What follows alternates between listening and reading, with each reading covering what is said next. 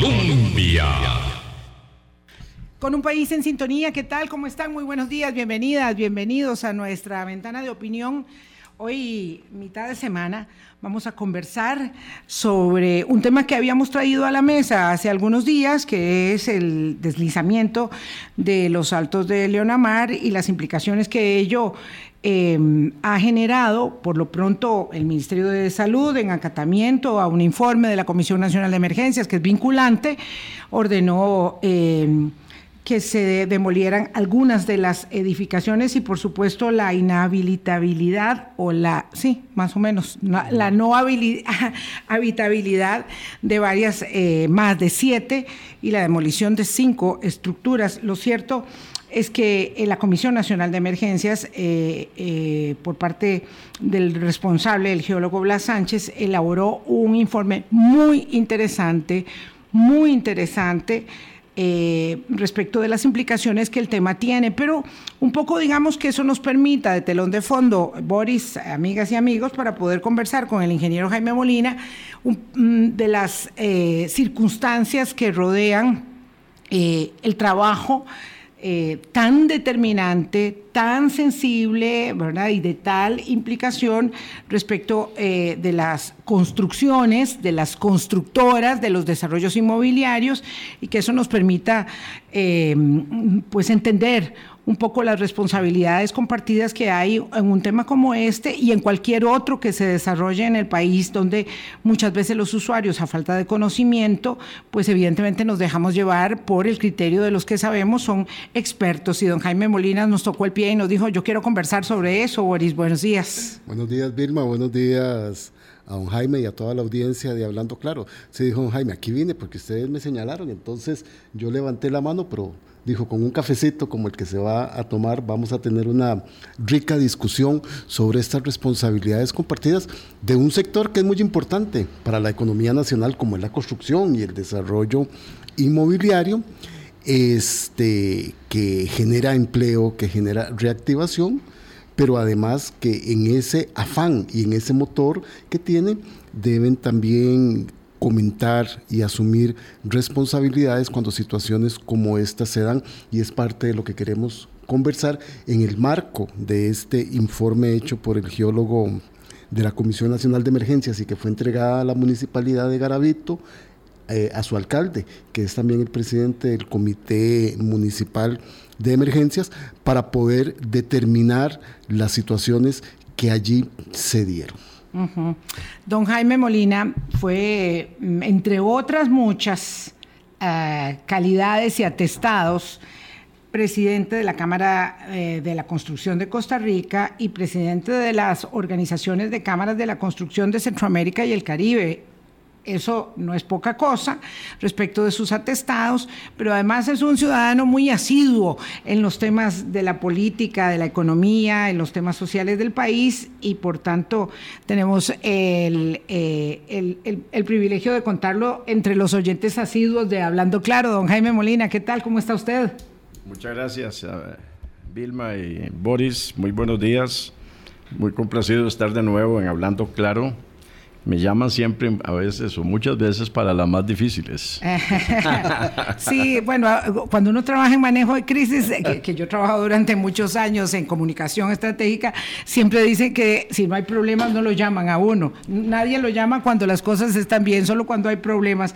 Y ahora hubo un problema y un problema muy grande, ¿verdad? Es un problema serio. Alguien decía ahí, ¿verdad? Porque los comentarios son, son de verdad de naturaleza a veces muy disparatada, que es que a nosotros nos gusta hablar de las cosas que le pasan a los ricos. No, no, es que el problema de lo que sucede cuando hay un deslizamiento, eh, no importa si es en Acerrí, en Desamparados o en los condominios eh, millonarios de, Leonamar, es que es un, es un tema de implicaciones eh, económico, sociales y ambientales muy fuertes, ¿verdad? Y bueno, aquí lo que tenemos es que entre el primero y el 2 de febrero, y el, nos levantamos con la noticia que se estaban cayendo unas edificaciones exactamente eh, en la playa. ¿Verdad? Porque era, porque era ahí, eh, al borde de un risco que se vino abajo. Y ahora está claramente constatado por la Comisión Nacional de Emergencias que una serie de factores confluyeron para que después de un periodo lluvioso muy intenso y un eh, temblor que se produjo el 30 de enero,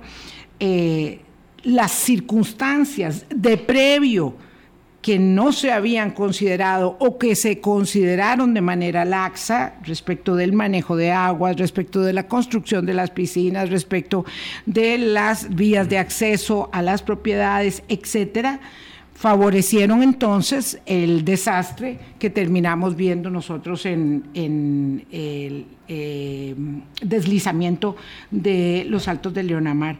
Y entonces don Jaime dijo, bueno, pero esto no es simplemente echarle la culpa al desarrollador o a la constructora. Y yo quisiera oír una primera impresión suya respecto de este tema para ir luego elaborando las conclusiones del informe. Hay dos partes en esto. Primero, el país tiene muchísimas zonas peligrosas, eh, llámese bordes, como en este caso de riscos, zonas bajas, eh, zonas de deslizamiento tierra adentro. Sí, este país eh, es un país geológicamente relativamente joven y hay mucha inestabilidad. Tenemos suelos muy heterogéneos y eso hace mucho más difícil la posibilidad de de poder determinar de previo riesgos. Y en los suelos los riesgos son muy difíciles de determinar. En el caso de, de, este, de, este condominio, eh, estas casas, pude averiguar un poquito, son de 15, 20 años de viejas. O sea, son casas que se hicieron en el 2000, 1995 aproximadamente. Y ahí hay un punto importante, que por lo menos en los programas que he oído no, no lo he escuchado, ustedes me corregirán. El primer código de cimentaciones de Costa Rica sale en el año 2009 y ya ha tenido modificaciones y en el año 2015 sale una parte de ese código muy específica para taludes y, eh, eh, y pendientes. Porque los estudios de suelo tradicionales es una perforación. A usted lo que le dice esa perforación es que a tal profundidad hay tantas toneladas por metro cuadrado, el ingeniero estructural llega y con 10, 12, 15, él lo determina lo que debe de usarse, eh, logra y diseña la edificación. En el tema de taludes, las variables varían. Eh, la perforación lo que hace es medir hacia abajo el peso. Entonces, ¿qué lo recibe y cuánto peso puede recibir? Si pues es de lo especificado para arriba, no hay problema, pero si es lo especificado para abajo, hay que hacer sustituciones y cosas de esas. Claro. Sí. Anda buscando la, roca firme. Sí, Muchas veces no hay roca, entonces hay que buscar otros procedimientos como losas flotantes y cosas de ese tipo que por área tiene la capacidad de soporte que no existe. Don, Jaime, nada más le voy a pedir que podamos clarificar esto del código, porque, claro, en estos días hemos estado hablando del código sísmico, pero hay que entender que en una, una construcción de esta naturaleza intervienen, digamos, reglamentaciones diversas. Entonces, una cosa es el código sísmico, otra cosa es el código de cimentación, otra cosa eh, eh, normativa, digamos, conexa, que también es vinculante y obligatoria, pero usted lo que, lo que dice es que el código de cimentación fue em, emitido años después, ¿verdad? Más de 10 años después de que ya se construían las edificaciones. Eh, y eso, la primera pregunta de sentido común que a uno la salta es pensar cuántas edificaciones en Costa Rica, en zona costera, vulnerable, están hechas eh, guindando en, una, eh, en un risco porque todo el mundo quiere ver hacia la playa cuando construye en esos lugares, guindando en un riesgo y con vulnerabilidad extrema. Y luego venimos y decimos, ¿verdad? Como un lugar común, ya es que llovió demasiado, ya es que tembló, y es que, es que todo lo que ya sabíamos que pasa en un país. Todas esas cosas ayudan, pero la no existencia del código no quiere decir que no haya conocimiento. Cuando nace el código sísmico en 1974, pues había conocimientos de ingeniería sismo resistente, pero eran importados, no se representaban la realidad nacional, como el código, que ustedes ya hablaron del código sísmico, y ha tenido varias revisiones, producto de estas revisiones después de eventos importantes de terremotos, Y por eso en este país hay terremotos. Una razón es que decimos los ingenieros que Tatica Dios es, además de tico, ingeniero. La gran mayoría de epicentros los hemos tenido en zonas no pobladas. Y eso ha ayudado. El terremoto. Yo que pensaba que era la Virgen de los Ángeles la bueno, responsable también, de todo eso. Cuando se cansa Dios, aparece la Ah, Virgen. no, no, Don, don Jaime, na- nada más, solo como para no perder el- ese primer punto que usted nos dice del código de cimentación, de que las casas fue, tienen 10, 15 años atrás, pero pareciera, porque no tenemos la información, que ampliaciones, terre- eh, terrazas, piscinas se hicieron posteriormente. Y eso también llega a colapsar en un momento. Bueno, ahí está la otra parte del problema, que deben haber profesionales de capacidad reconocida de las diferentes áreas. Una obra, como decía Vilma antes, requiere de muchas eh, eh, especialidades que se juntan en ella. No es solo el código sísmico, el, el código de cimentaciones, bomberos es una parte importante. Manejo de aguas, Eh, eh, caminos, todo. acceso. Energía, comunicaciones, todo eso se ocupa. Y lo que yo he visto, yo me gradué en el año 75, imagínense, tenía un año apenas el código sísmico y, y- y ya hacíamos obras, ¿verdad? Eh, el, el asunto es que esto debe de obligar, y no por esta causa, es una de las tantas que han habido, ustedes comentaban en el, en el programa otros lugares que ha habido deslizamientos y muertes, y etcétera, la participación de geólogos, de ingenieros geólogos especializados. Es, una, es una especialidad que no necesariamente siempre se está llamando a los diseños.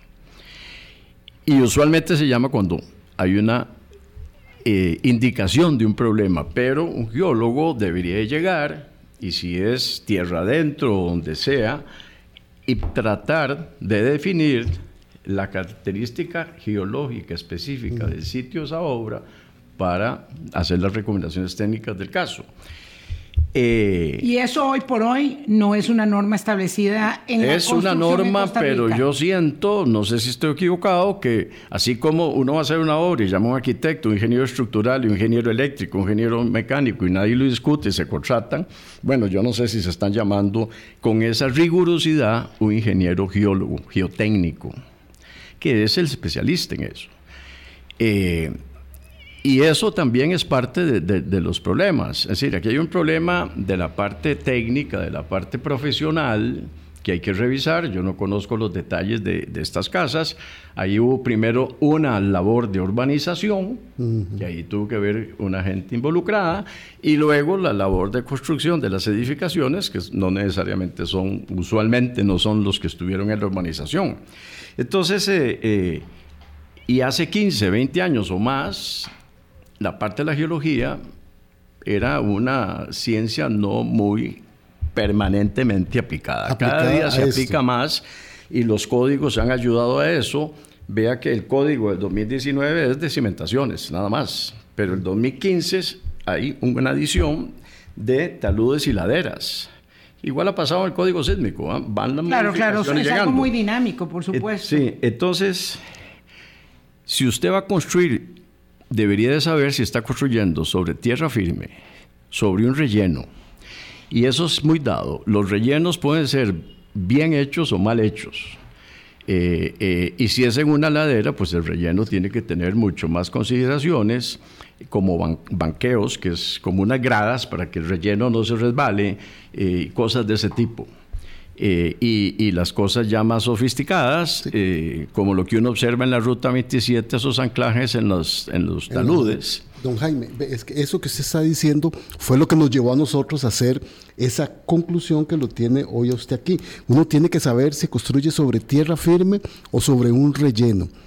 Eso le compete como responsabilidad a quien quiere construir o a una empresa que desarrolla un proyecto de esa naturaleza, quien debe dar toda la información requerida para evitar situaciones como la Esos son los que aconteció. profesionales responsables. Y hay dos grupos. Los que diseñan y los que construyen. Recordemos eh, que los que diseñan, eh, eh, hacen sus asunciones, se apoyan en estudios, se apoyan en mucha información que hay de lluvias, etcétera, etcétera, y así se calculan diámetros de tuberías o dimensiones de una estructura y el reforzamiento de esa estructura, tamaño de una zapata, y, ve así es, eh, eh, y eso es teórico, y se tiene que llegar a respaldar en la parte de construcción. A nosotros, en un caso de una obra, en una zona que ya se sabía que es de suelos muy malos, bajo un edificio se asumieron unas sustituciones 5 por 5 por 3 metros, creo que era. Y llegamos a donde va la fundación asentada y resulta que se hacen las pruebas ahí en sitio y sí daba.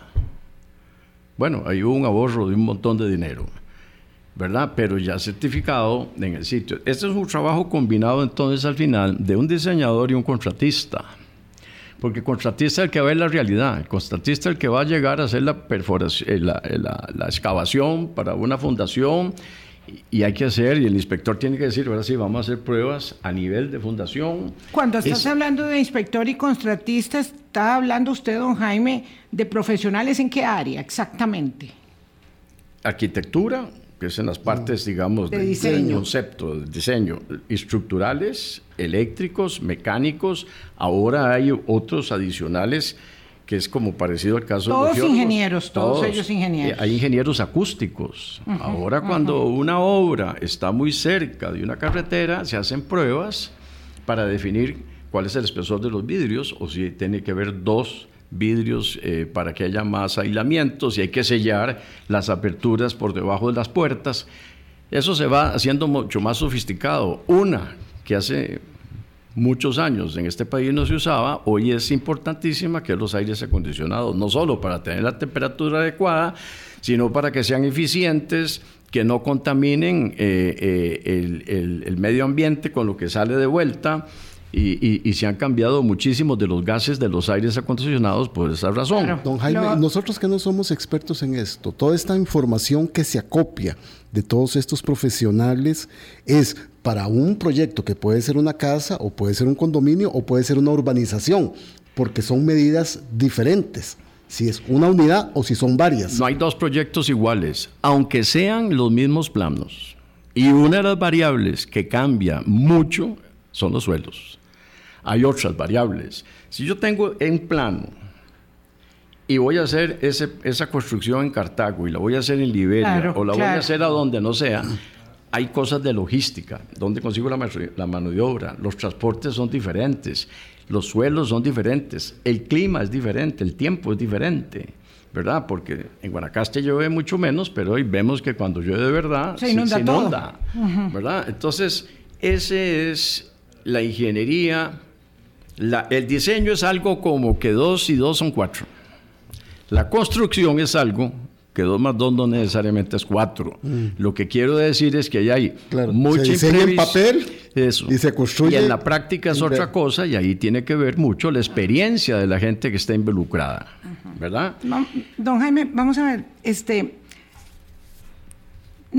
seguimos sin tener claridad, pese a la contundencia y a la claridad que establece el informe, repito, de la Comisión Nacional de Emergencias in situ, ¿verdad? Porque esto todo se hizo muy rápido. La caída fue entre el primero y el 2 de febrero. El 3 de febrero la Comisión de Emergencias llega. Eh, cinco días después el Ministerio de Salud dice se hay que demoler tantos edificios, hay que declarar inhabitables tantas casas, de acuerdo con el informe de la Comisión, repito, que es vinculante. Eh, se prohíbe construir más casas, hay que hacer un proceso de seguimiento por parte de los condóminos y por parte de la municipalidad sobre lo que ahí existe en este momento como vulnerabilidad. Lo cierto es que el mapa de amenazas naturales del lugar eh, de la Comisión de Emergencias decía, establecía que ahí en ese condominio no eh, se identificaba una zona de, digamos, ah, especialmente Mm, vulnerable sí, o peligrosa para amenazas de tipo natural. Pero, y siempre el diablo está en los detalles, ¿verdad? Dice el documento, debido a los altos espesores del suelo, a la inclinación de las laderas, a los malos manejos de aguas de escorrentía superficial, óigase, y a la ausencia de obras de contención de los taludes, la susceptibilidad al deslizamiento se convirtió de, moderada a alta. y todo esto pasó, y este es el punto, ¿verdad? No es que tengamos un énfasis perverso en crucificar a nadie, pero es que tenemos que aprender de estas cosas. Todo esto pasó porque tiene que haber habido una confluencia de inobservancia, para decirlo bonito, o de irregularidad expresa y manifiesta de varios actores, ¿verdad?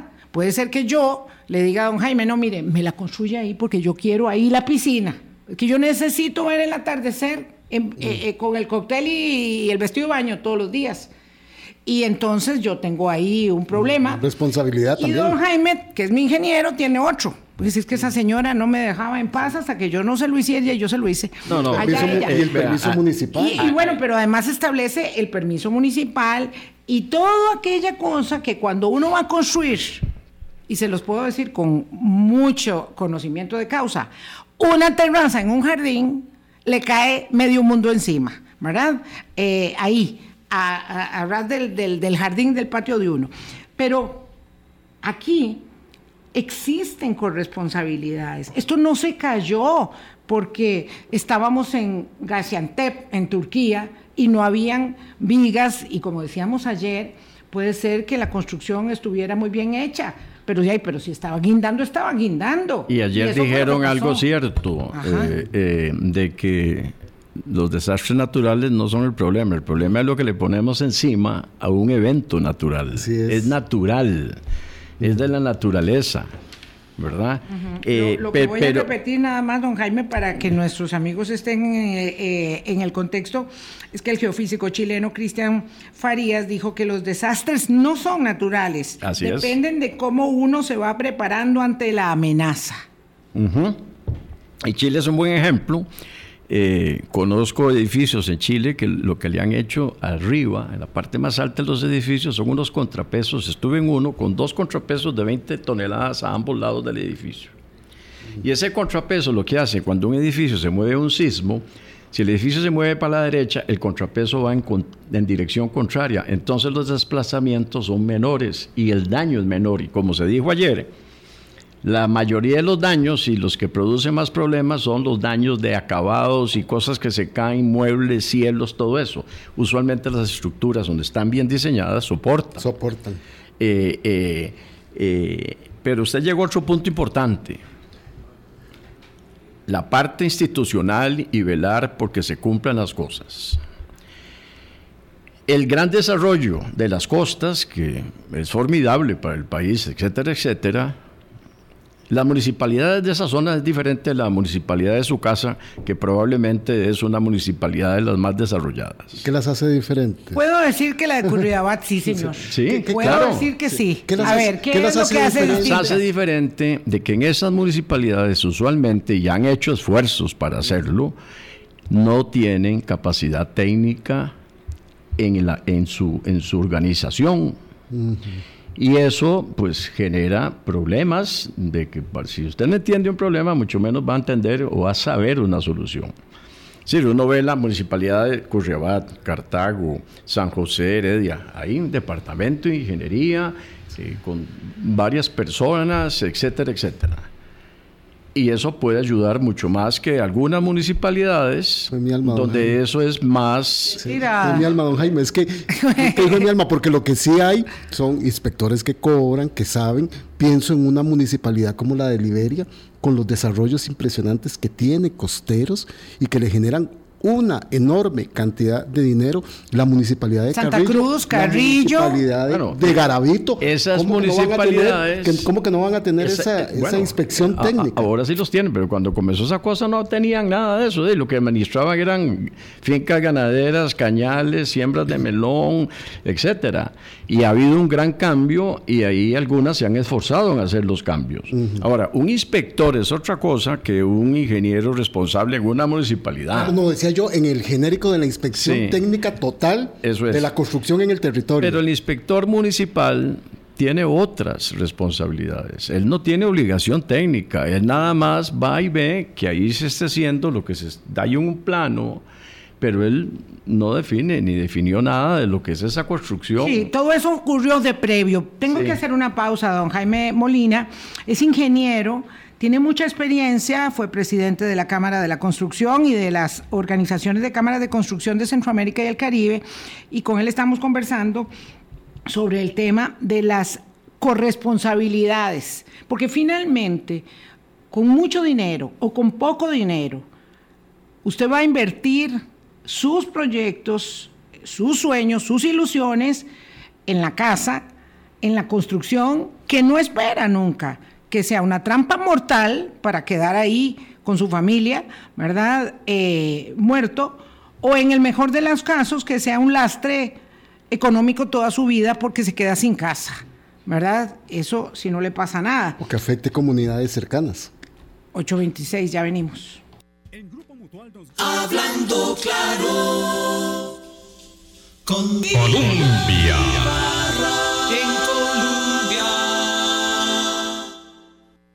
8.28 de la mañana conversamos con el ingeniero Jaime Molina. Ah, tiene una gran experiencia en estos temas. Eh, decíamos que la Comisión Nacional de Emergencias emitió un documento muy claro, muy preciso, es decir, cualquiera que no sea experto lo puede leer y entender lo que ahí dice. Y uno de los aspectos sustantivos tiene que ver con la construcción de las piscinas. Resulta que ahí se hicieron unas piscinas, se hicieron unos, mm, digamos, eh, uno- unos basamentos para, digamos Unas que son- terrazas. unas terrazas para sostener las piscinas.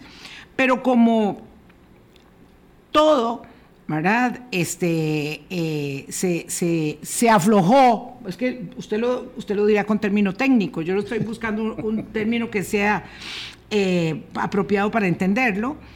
De ahí, entonces hubo una caída súbita de todo el bloque, ¿verdad? Del todo el risco, y ahí pues no había ninguna contención posible, pero habían permanentemente escorrentías de agua superficial, mal canalizadas, se notan los tubos, ahí están las fotos donde caía el agua y se evacuaba el agua de las piscinas, todo perfecto, ahí aquí no me estorba nada, ¿verdad? Yo limpio la piscina genialmente y luego, claro, eso va cayendo, va cayendo y va horadando. Va acumulando y, y- factores. Y entonces no hay, no hay terraza que sirva, todo se cae. Ese punto que usted dice se llama mantenimiento, que también se nos olvida muchas veces hacerlo. De agua de lluvia y de agua negra. De todas. Claro, De claro. todas las aguas.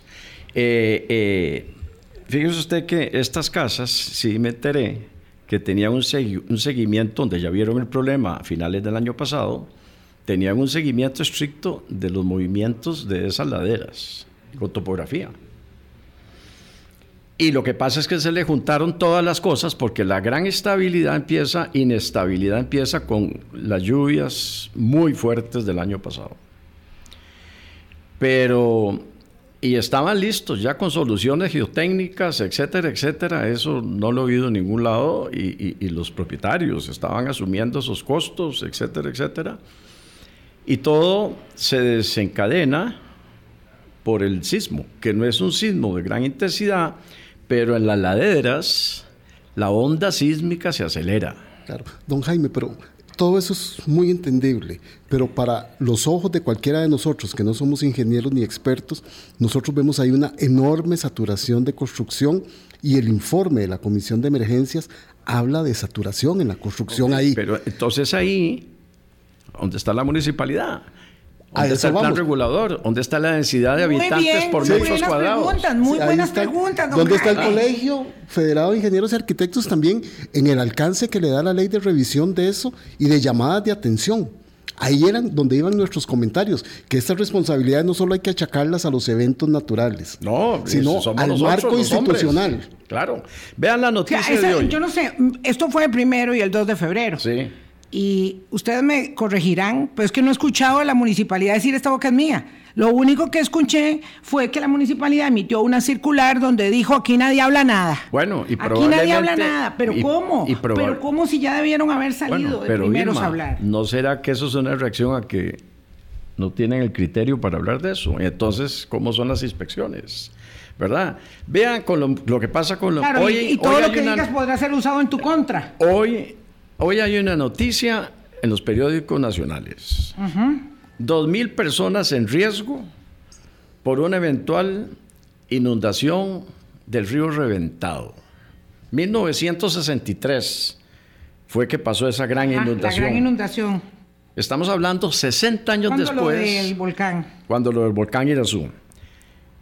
Estamos hablando hace 60 años y ahí eso está en una peor condición de vulnerabilidad. Esas 2.000 personas que viven en medio del caos entre los dos diques que hicieron los ingenieros civis que vinieron a ayudar y formaron los diques. Ahí es, ¿Y qué han hecho en 60 años? Ahí sigue igual y peor porque crece. Sí, porque además cuando han intentado sacar la gente, llega otra gente y toma. Y este es un, este es un fenómeno, vamos a ver este, recurrente en el país. Cuando las personas, y hablo de las personas de bajos recursos, se instalan a las orillas del cauce. Y eh, por lo que he aprendido de don Alan Astorga, los ríos tienen varios cauces.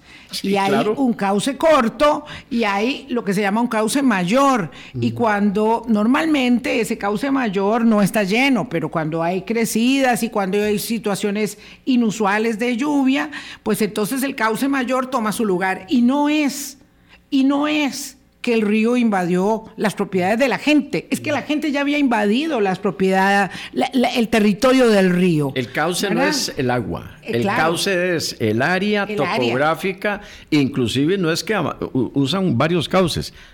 Hay cauces que cambian. Claro. De manera permanente. Yo, no quiero establecer, digamos, una... Mm, eh, señalamiento que me haga ver como clasista en el sentido de que estas son las condiciones para unos y estas son para otros, porque lo que debiera hacer o debiéramos tener es un Estado que asegure para todas las personas, independientemente de su condición socioeconómica, la seguridad. Pero entiendo claramente que hay, desgraciadamente así es la vida, hay diferencias. Y si yo me voy con mis hijos a meter en el cauce de un río con un ranchito, ¿verdad? No es lo mismo que si una municipalidad aprueba un desarrollo inmobiliario enorme para tener una vista maravillosa, con un montón de recursos económicos ahí que van de la inversión extranjera directa y de la inversión de los costarricenses que tengan dichosamente más recursos para construir esos desarrollos. Y si hayan pasado 20 años, 30 o más, algo se hizo mal, muy mal, para que todo esto se estuviera cayendo en Leona eh, eso, eso es cierto desde el punto de vista de que el país debe garantizar a todos los ciudadanos la seguridad, la seguridad, el agua, muchas cosas. Claro, claro. Y en eso falla el país, ¿verdad? ¿Por qué existen las invasiones de tierra? Por dos razones. Porque la gente no tiene donde vivir, pero también porque hay un mercado que se que se, se propone hacer esas invasiones, vende a la gente, le vende ilusión, les cobra dinero todos los fines de semana. Tuve un empleado hace muchos años en mi casa que lo saqué y logré conseguirle una casa en Fulprovi pero y no me quería decir ni quién era ni nada porque los amenazan. Pero don, Jaime, es que don Jaime, quedar en el simplismo de que el país es el que falla, y yo no me lo puedo tomar ni con este cafecito eh, ¿con Cuál apellido? ¿Con cuál apellido? Son los funcionarios municipales, son los que desde el colegio federado tienen los desarrolladores, todos, porque no, Toda es el la país. normativa está. Exactamente, el país y hay que dio la normativa. Cumplir. Entonces sí, yo estoy de acuerdo con usted, Boris hay que llamar a los que son responsables de haber verificado o verificar esas cosas. Sí. Porque también, bueno, esa zona es una zona geológicamente hablando muy inestable. Pero es que es el país. Y el país entero, lo dije al principio, el país entero es muy inestable. Sí, si, uno estuviera hablando desde el punto de vista geológico, este país es como si hubiera nacido antier, un geológico.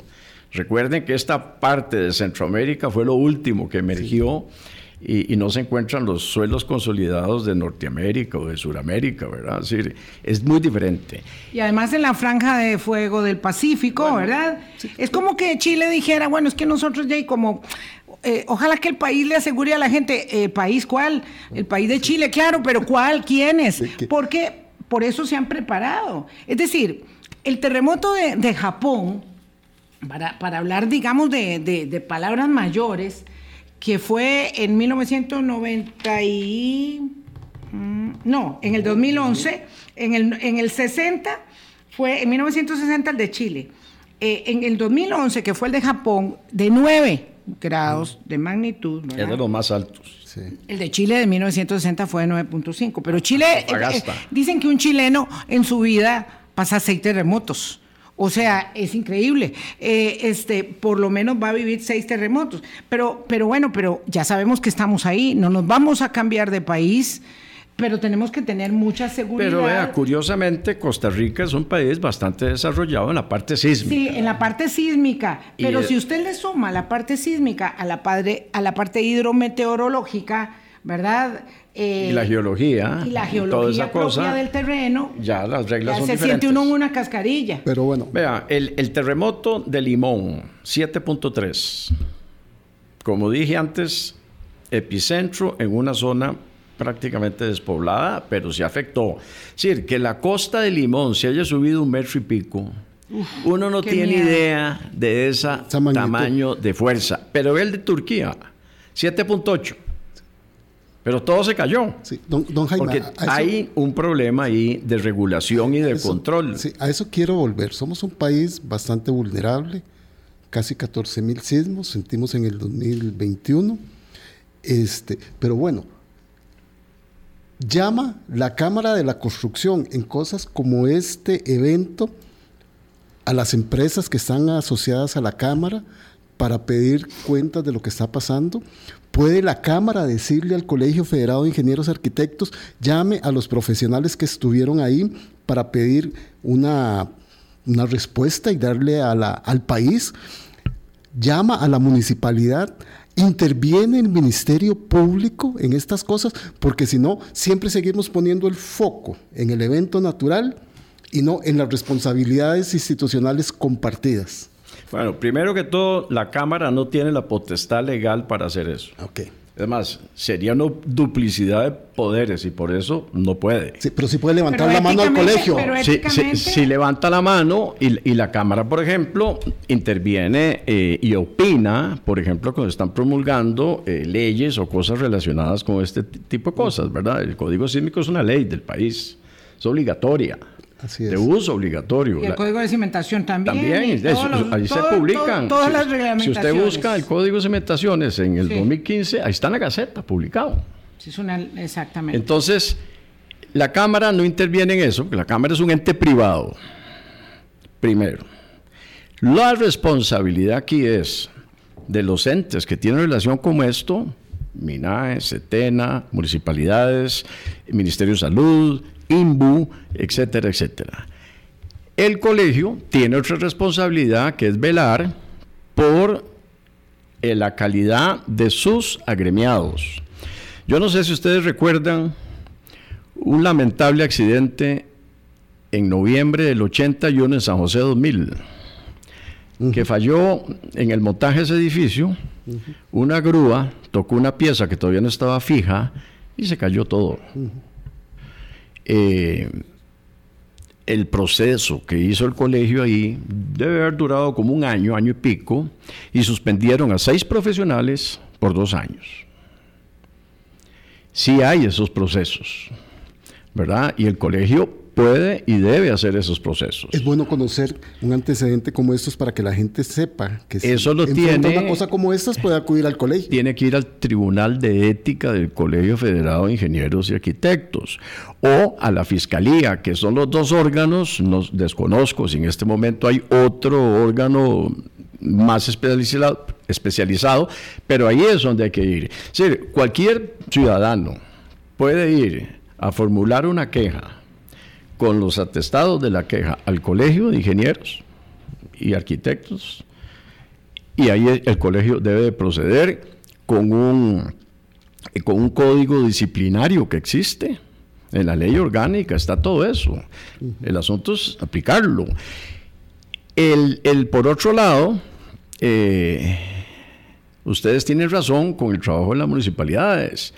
Boris dice que le interesa más la plata del impuesto de construcción que otras cosas. Pero bueno, Pareciera, es que la- pareciera, pareciera. Aquí no estamos afirmando nada, pero eso, eh, un proyecto que valga 100 millones de dólares es el 1%. El impuesto de, de eso son eh, un millón de dólares. Un millón de dólares es probablemente, si no todo el presupuesto, buena, buena parte del El presupuesto. presupuesto de un año de entero. un año entero. Entonces, Y en Garavito hay bastantes Sí, construcciones. sí, claro. buenas, Y, y en, y en Santa Teresa y en, y Bienvenida No, en a la Santa Teresa lo vamos a ver con lupa. eh, eh, eh, en Malpaís, pero también hay muchos desarrollos en las montañas adentro.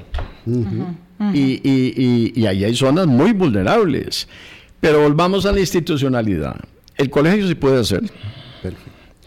Ahí, ahí tiene que plantearse las denuncias del caso, las municipalidades obviamente, porque recuerden, y también ya se dijo en algún programa aquí de esta semana, el que otorga el permiso de construcción es únicamente la municipalidad. Exacto. Yo quería llegar a ese punto. Permítame, don Jaime, que lo interrumpa porque son las 8.43, tengo que hacer la pausa para volver a eso en particular. ¿Cuál es el criterio que tiene usted como especialista en la materia durante tantas décadas respecto de la ah, responsabilidad última y determinante de las municipalidades para aprobar este tipo de construcciones? Ya venimos. Hablando claro. Con un país en sintonía solamente nos quedan 10 minutos con el ingeniero Jaime Molina. Después vamos a seguir conversando porque esto no acaba y vamos a, a invitar a las personas del Colegio Federado de Ingenieros y Arquitectos. El informe final de la Comisión Nacional de Emergencias sobre el deslizamiento de Leonamar establece contundentemente varias recomendaciones. La demolición de las estructuras, el cierre de la playa para que no haya afectados, que les pueda caer cualquier cosa. Es decir, los turistas ya no pueden andar ahí en la playa que está debajo, digamos, del risco. Eh, eh, ah, varias eh, normativas tienen que ver o varias directrices tienen que ver para la con la administración del condominio, con los vecinos con eh, otras instituciones y además dice cualquier anomalía en cuanto a las técnicas de construcción u omisión a las recomendaciones aquí descritas queda bajo total responsabilidad, esto lo dice en mayúscula y con negrita, de las instituciones que otorgan los permisos, del ingeniero o responsable de la obra y de la municipalidad respectiva de no solicitar los informes, inspecciones y correcciones correspondientes. Y luego recuerda el documento que todo lo que diga la Comisión de Emergencias es de acatamiento obligatorio por una disposición de la Sala Constitucional. Hay más recomendaciones, pero es muy preciso, es decir, El informe Vilma le está haciendo UPE a la fiscalía. Le, le está Está tocando, tocando la la puerta. puerta a la fiscalía, por supuesto, y por eso fue que el Ministerio de Salud no tardó tres días, ¿verdad? No tardó mucho en, en ordenar eh, la inhabitabilidad de siete viviendas y la demolición de cinco de ellas. Entonces, eh, don Jaime, el peso, ya tenemos claro que está eh, la responsabilidad eh, distribuida, pero el peso específico de la municipalidad correspondiente en los 84 cantones del país es determinante como para que usted diga, bueno, es que ahí, no hay gente que sepa de eso, es que la verdad es que ellos no tienen personal. El, el- el peso mayor es el de la municipalidad. Repito, cuando antes de la pausa estaba diciendo, la municipalidad es la que otorga el permiso de construcción. Todas las otras instituciones que están en la APC, que es la parte del Colegio Federado, ahí está el Ministerio de Salud, es está la APC. la APC es eh, aprobación de planos de construcción. Ah, ok. Ese es lo que es la aprobación digital de, de- de los planos, etcétera, etcétera. Ahí participan eh, en la APC Acueductos Alcantarillados y el INBU, el Ministerio de Salud, bomberos. Inclusive entiendo que si hay alguna necesidad de una opinión en otra materia, lo pueden llamar.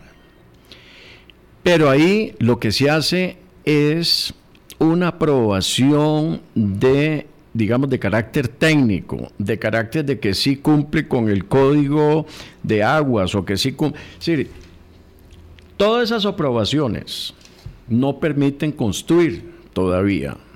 Se permite construir hasta que la municipalidad otorgue el permiso de construcción. Claro, porque es la suma de las aprobaciones la que constituye el permiso final, porque como usted dice, intervienen varios eh, actores. Varios, sí, claro. ¿Puede la municipalidad eh, escudarse en que existió toda esa tramitología para dar ellos el permiso? Decir, todas las instituciones me dijeron que sí si, si, lo, si, lo, si es verificable por la municipalidad, no veo por qué diga que no, pero, pero, pero, pero eso es eh, la municipalidad cuando recibe el documento de, de aprobación en la APC, bueno, hay que decir rápidamente que hay muchas municipalidades que faltan que estén enlazadas digitalmente.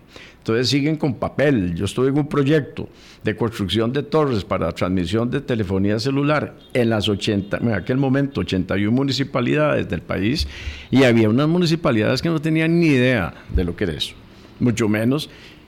Y, nada digital, ¿verdad? Bueno, uno no quiero menospreciar ninguna municipalidad, pero qué sé yo, Talamanca es una municipalidad donde el desarrollo es probablemente muy pequeño la construcción. Y el alcalde tiene uno de los salarios más altos registrados en el régimen municipal. Sí. Y yo no sé si será porque es eh, eh, eh, porque hay o no hay, ¿verdad? Diferentes cosas. Pero a mucha gente le serviría esa inexperiencia que yo no me, me, trago en muchas municipalidades de que no hayan técnicos o que no hayan unidades.